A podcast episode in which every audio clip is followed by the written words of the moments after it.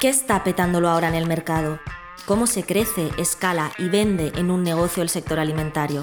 ¿Cómo lo están haciendo las marcas que ya conoces?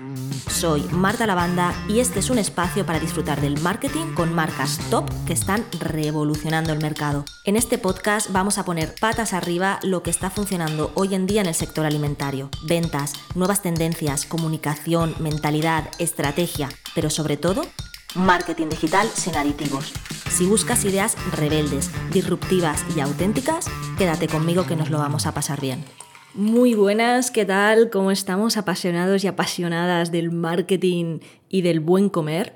Hoy vengo con un episodio cortito donde quiero comentar una cosa que me está pasando a mí porque yo siempre digo que no hay mejor forma de, de aprender, ¿no? Que que buscar algo que, te haga falta en ese momento, ¿no? De nada sirve escucharte un podcast o, un o leer un libro de, de, crear, yo qué sé, un evento, si yo no voy a crear un evento, porque seguramente toda esa información se va a ir de mi cabeza. Entonces, lo que suelo hacer es aprender o divulgar conocimiento que a mí en este momento me ayude en mi vida. Y el tema que he elegido es el tema de la adicción al café, porque últimamente estoy adicta perdida al café, o sea, es que me tomo un café y quiero otro y, me tengo que contener para no tomar café. Y ya me estoy empezando a preocupar un poco. De hecho, casi no me hace ni efecto, me siento más cansada, em, me duele la cabeza y no sé muy bien qué pasa. Eh, sé que debería dejar un poco el café, pero bueno, he querido ir más allá, he investigado, me he informado y bueno, es lo que quiero compartir hoy contigo por si eres un cafetero o cafetera como yo, pues por lo menos para tener conciencia de lo que está pasando. Pero antes de empezar con el episodio, quiero anunciar que voy a empezar a subir los capítulos de la serie de expertos del marketing que, que tengo grabados eh, quiero decir que tengo uno de publicidad online, otro de SEO, otro de em, tiendas online, de comercio electrónico, donde hablamos de WooCommerce, de Shopify o PrestaShop. Tengo otro episodio de branding especializado en alimentación, super guay. Tengo otro episodio también de fotografía de producto para que nos digan pues nuevas tendencias o qué se viene ahora para, digamos, presentar el producto, ¿no? Tanto en la tienda online como quizá a nivel físico. Y luego tengo otro episodio que es el de copy, que lo voy a hacer yo. Bueno, seguramente traeré algún compañero o compañera para que no sea un monólogo, que ese es el único, os digo la verdad, que no tengo grabado aún, pero bueno, que tengo como 5 o 6 episodios súper, súper interesantes, donde hemos hablado y hemos tocado de, de forma mucho más específica áreas de, del marketing, ¿no? Estos episodios van genial pues para ti, si eres emprendedor, emprendedora, si te gusta el marketing, si tienes un negocio, si tienes idea de crear un negocio, pues te van a ayudar un montón, ¿no? Aparte de, de todo el contenido batiburrillo que, que comparto yo aquí en este podcast, como el que voy a compartir hoy, que es el tema de la adicción del café. Antes de empezar, decirte que si quieres enterarte de cuando suba episodios de, los expertos del marketing o cuando suba cualquier episodio o quieres enterarte de cualquier reflexión que yo me hago y comparto por la lista de newsletter, puedes suscribirte en martalavanda.com barra comunidad. Y dicho esto, vamos ya a por el episodio. Te pongo en situación. Son las 7 de la mañana, suena el despertador hace un día de frío de estos de invierno que estás debajo de la mantita, incluso fuera está lloviendo y te levantas con la motivación de decir, hoy me quedo en casa teletrabajando, voy a hacerme un café y me voy a sentar. Pues ese café, esa primera dosis de cafeína que te conquista día tras día, sorbo tras sorbo, y te quieres levantar a por más y siempre quieres más, pues esa esa soy yo todas las mañanas. Y lo que me está pasando es que me siento que estoy un poco adicta al café. No sé si te pasa a ti también. Yo, la verdad es que tomo café desde hace un montón de tiempo. Eh, hace estos días que estoy aquí un poco rayada, estaba pensando cuándo fue la última vez que dejé de tomar café. Y la verdad es que seguramente yo llevo, no sé, años, dos años, seguro, tres años, tomando café todos los días, o incluso diría cuatro años, no lo sé, pensarlo me, me, asusta un poco, pero es la realidad porque yo el fin de semana también me tomo mi café. Es cierto que hay veces, el fin de semana sobre todo, cuando suelo salir a la montaña, que solo me tomo el café por la mañana y ya está, así llego de reventada a casa, pero entre semana yo mínimo tres y no me tomo más porque me controlo, pero me podría tomar cinco o seis. De hecho, ahora mismo creo que tengo, llevo ya dos cafés. Son las 11 de la mañana, estoy grabando este podcast y llevo ya dos cafés y me tomaría otro perfectamente. Entonces, he querido en este episodio mm, dejarte las conclusiones que he sacado yo de investigar sobre este tema. Así que voy a explicarte algunos mitos o información errónea sobre el café que yo he escuchado y también he leído por ahí por internet. También vamos a hablar del mecanismo de acción, es decir, qué, mm, qué pasa, qué narices pasa en nuestro cerebro o en nuestro cuerpo cuando tomamos cafeína.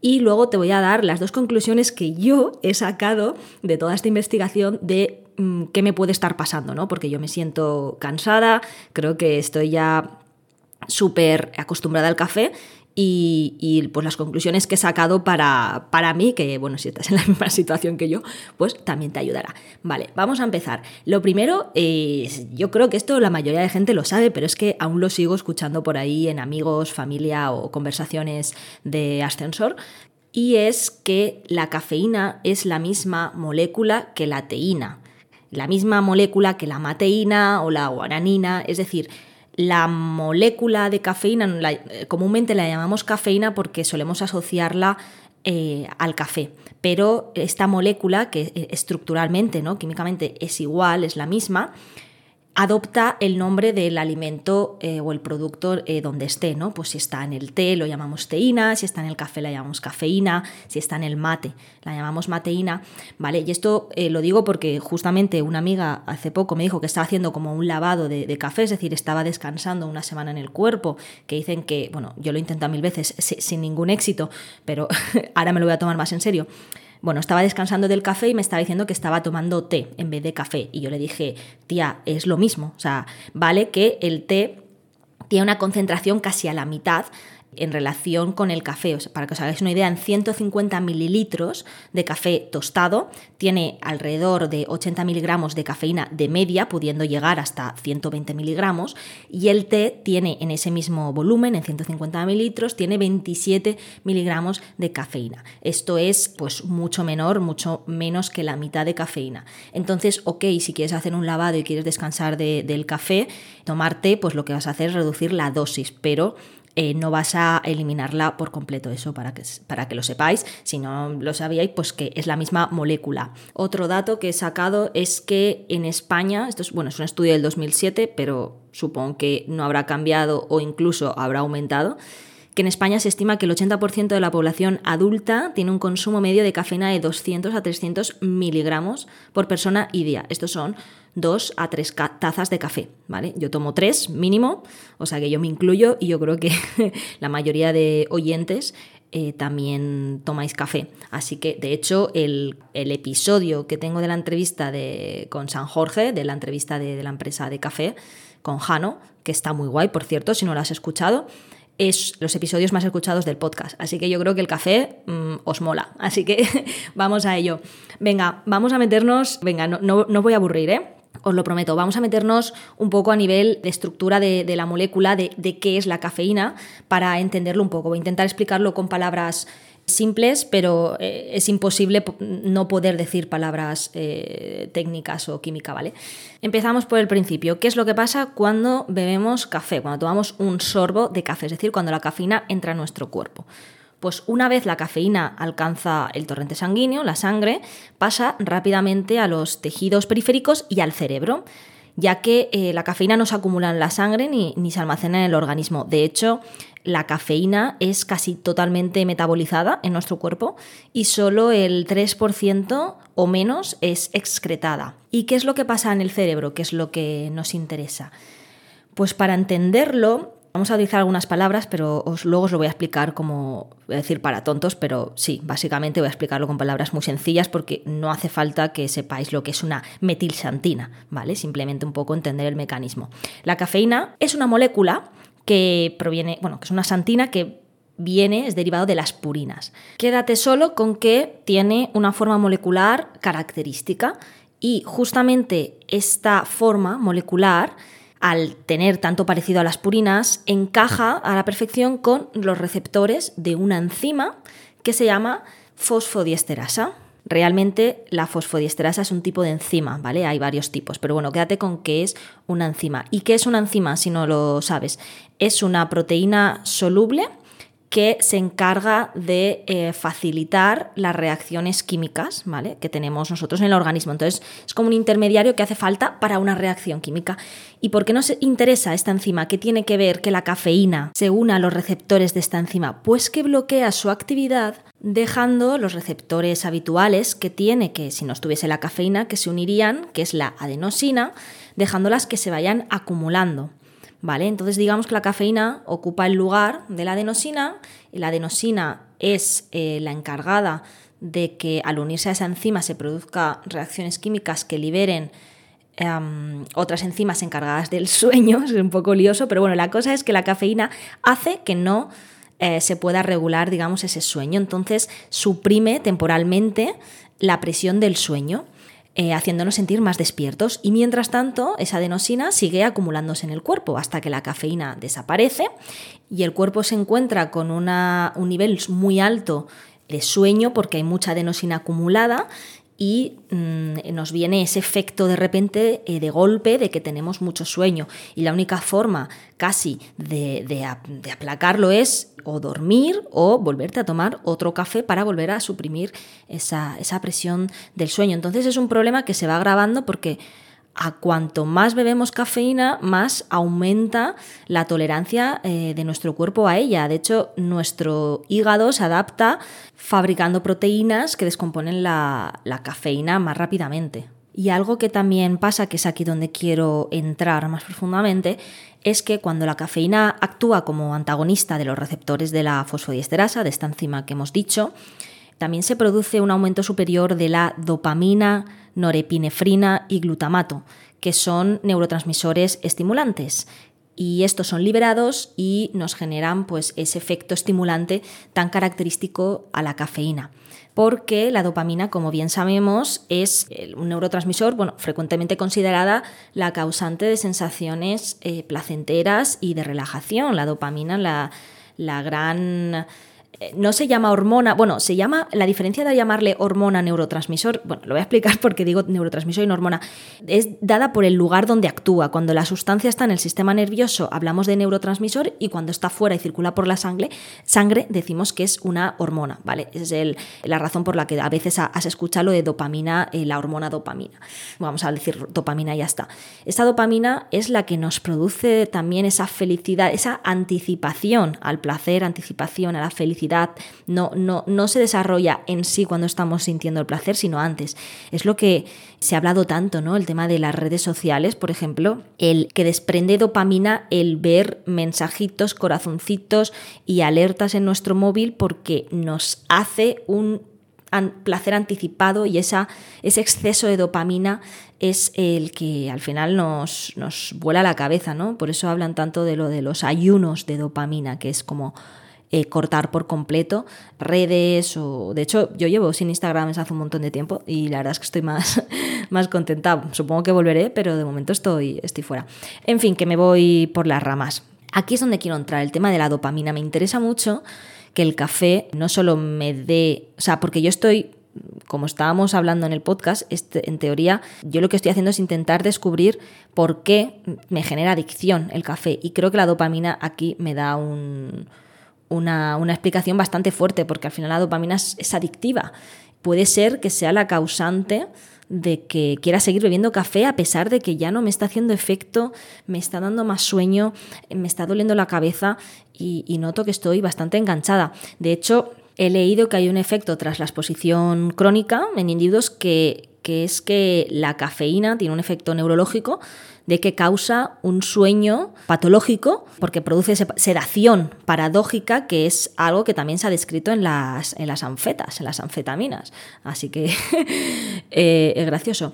Entonces, la dopamina creo que es uno de los causantes de, la adicción, eh, por todos los estudios que tienen de, de anticipación del placer, del bienestar, relajación porque lo que ocurre es que la liberación de esta molécula genera una respuesta en el cerebro que viene acompañada de un un tsunami químico de neurotransmisores que generan una sensación eh, de locos, que pocas, eh, pocos actos eh, producen esta sensación, como son el sexo, la comida o las relaciones sociales, a veces incluso con el deporte, la meditación, pero sin duda son sensaciones y estímulos que al cuerpo eh, le encantan, muy parecidas a las que producen las sustancias psicoactivas. y es por eso que cuando vemos una taza de café recién levantada, calentita, café del bueno, pues a mí por lo menos se me cae la baba. Al liberar dopamina, mi cuerpo se, mm, vuelve adicto ¿no? a, esa hormona o a ese neurotransmisor. Y luego, otra cosa que he descubierto también de, relacionada con, con la síndrome de abstinencia, con la adicción, es que se cree que el patrón de consumo de cafeína está más relacionado con evitar el síndrome de abstinencia que a sus posibles efectos eh, positivos. Es decir, eh, con una dosis inferiores a 100 miligramos al día, para una persona que está acostumbrada a tomar café ya puede desarrollar síndrome, este síndrome de abstinencia. Y la forma que tenemos de, pues, de luchar contra ese síndrome de abstinencia es tomarnos otro café. ¿Vale? O sea que hay veces que lo tomamos más porque no nos produzcan problemas por no tener dolores de cabeza y por no sentirnos cansados, más que con el efecto que vamos a conseguir con el café. Y lo que pasa con los dolores de cabeza, que también lo he buscado porque me parecía interesante, es que, eh, como te he explicado antes, al estar la cafeína en los receptores de esta enzima de la fosfodisterasa, la adenosina, que es el receptor cerebral habitual, se empieza a acumular. ¿Qué pasa? Que cuando dejamos de consumir cafeína, digamos que hay una, un gran nivel de adenosina acumulada y entra más adenosina al cerebro eh, provocando no solo que te sientas más cansado, como igual me pasa a mí, sino que también se pueden dilatar los vasos sanguíneos y desencadenar en dolores de cabeza tan típicos de cuando no tomamos cafeína.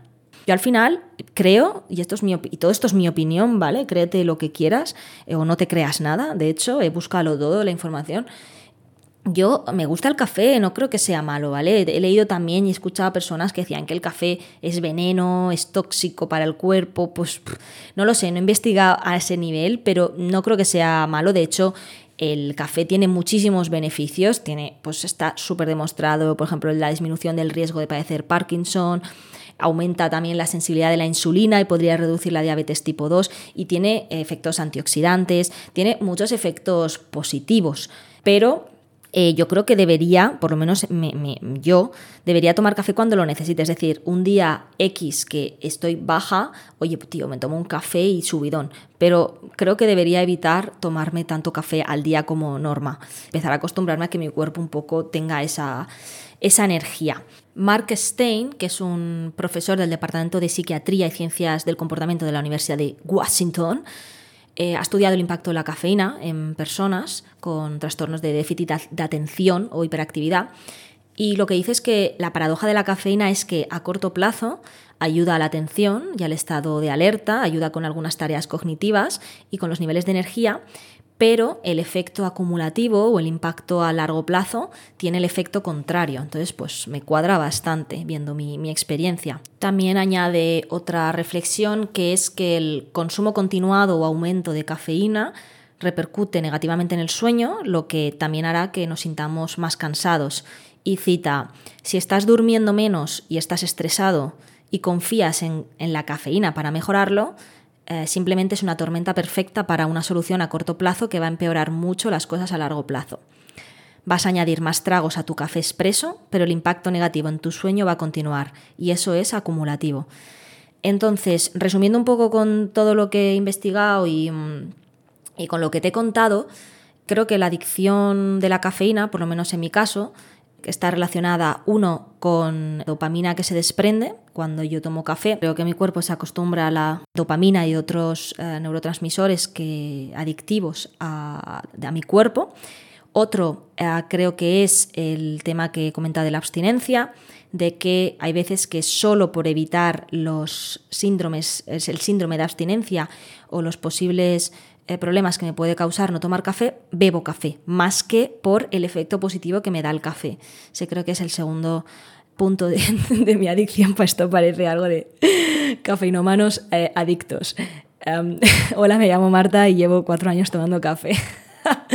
bueno, y el tercero, fuera, fuera coñas, eh, creo que también se debe a, tema hábitos, a tema eh, acostumbrarse a una rutina. Si yo estoy acostumbrada a tomar un café, a hacerme una cafetera, es que de hecho cuando yo he definido hábitos, para introducir hábitos nuevos, por ejemplo, tengo un hábito nuevo que lo introducí ya hace meses, que era tomarme un vaso de agua todas las mañanas. Y para poder cumplir ese hábito, después de leerme hábitos atómicos, lo encadené a un hábito que yo siempre hacía y era prepararme la cafetera. Entonces yo siempre, siempre, siempre, que ya lo hago desde hace mucho tiempo, cuando me preparo la cafetera y la pongo en el fuego, me bebo un vaso de agua. Entonces, bueno, si son hábitos tan, tan implementados en mi vida y en mi rutina, pues entiendo que me va a costar. Así que bueno, con toda esta información voy a intentar, voy a intentar hacer un descanso de cafeína, quizá ahora no, porque la verdad es que tengo mucho curro, aunque es pensándolo me, hace estar más cansada, pero yo creo que al principio me va a dar, me va a joder un poco la abstinencia, entonces creo que lo voy a hacer en el puente de diciembre, que voy a coger vacaciones, creo que ahí voy a aprovechar para hacer este parón, ya os contaré qué tal si te sientes como yo, eh, me encantaría que me acompañases en este, en esta, en este periodo de, lavado y que me cuentes por email o, por donde quieras. Y, y, nada más, espero que esta reflexión te haya ayudado, espero que no te haya liado mucho con el tema de los nombres químicos. Si tienes alguna duda, puedes contactarme si quieres y te paso, bueno, voy a enlazar las fuentes donde he, sacado la información. He intentado explicarlo de una forma simple, podría haberme metido un poquito más a nivel eh, técnico o a nivel químico, pero, pero bueno, no creo que haga falta y un poco el, resumen, conclusión era el que os he, el que os he lanzado.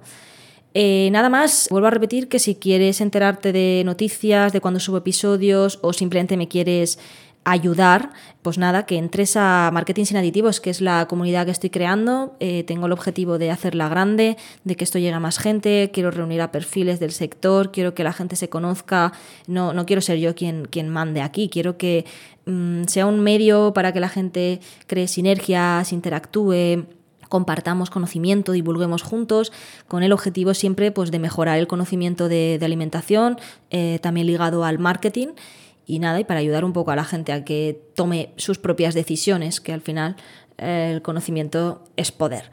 Y si te ha gustado el podcast, también me viene genial si le das una valoración en la plataforma donde lo escuches, que le des las estrellitas que consideres, que me ayudes a llegar a más gente compartiéndolo pues, con algún compañero, compañera, amigo, familiar, que creas que esto le va a ayudar o que es un cafetero loco como yo y crees que está adicto o adicta.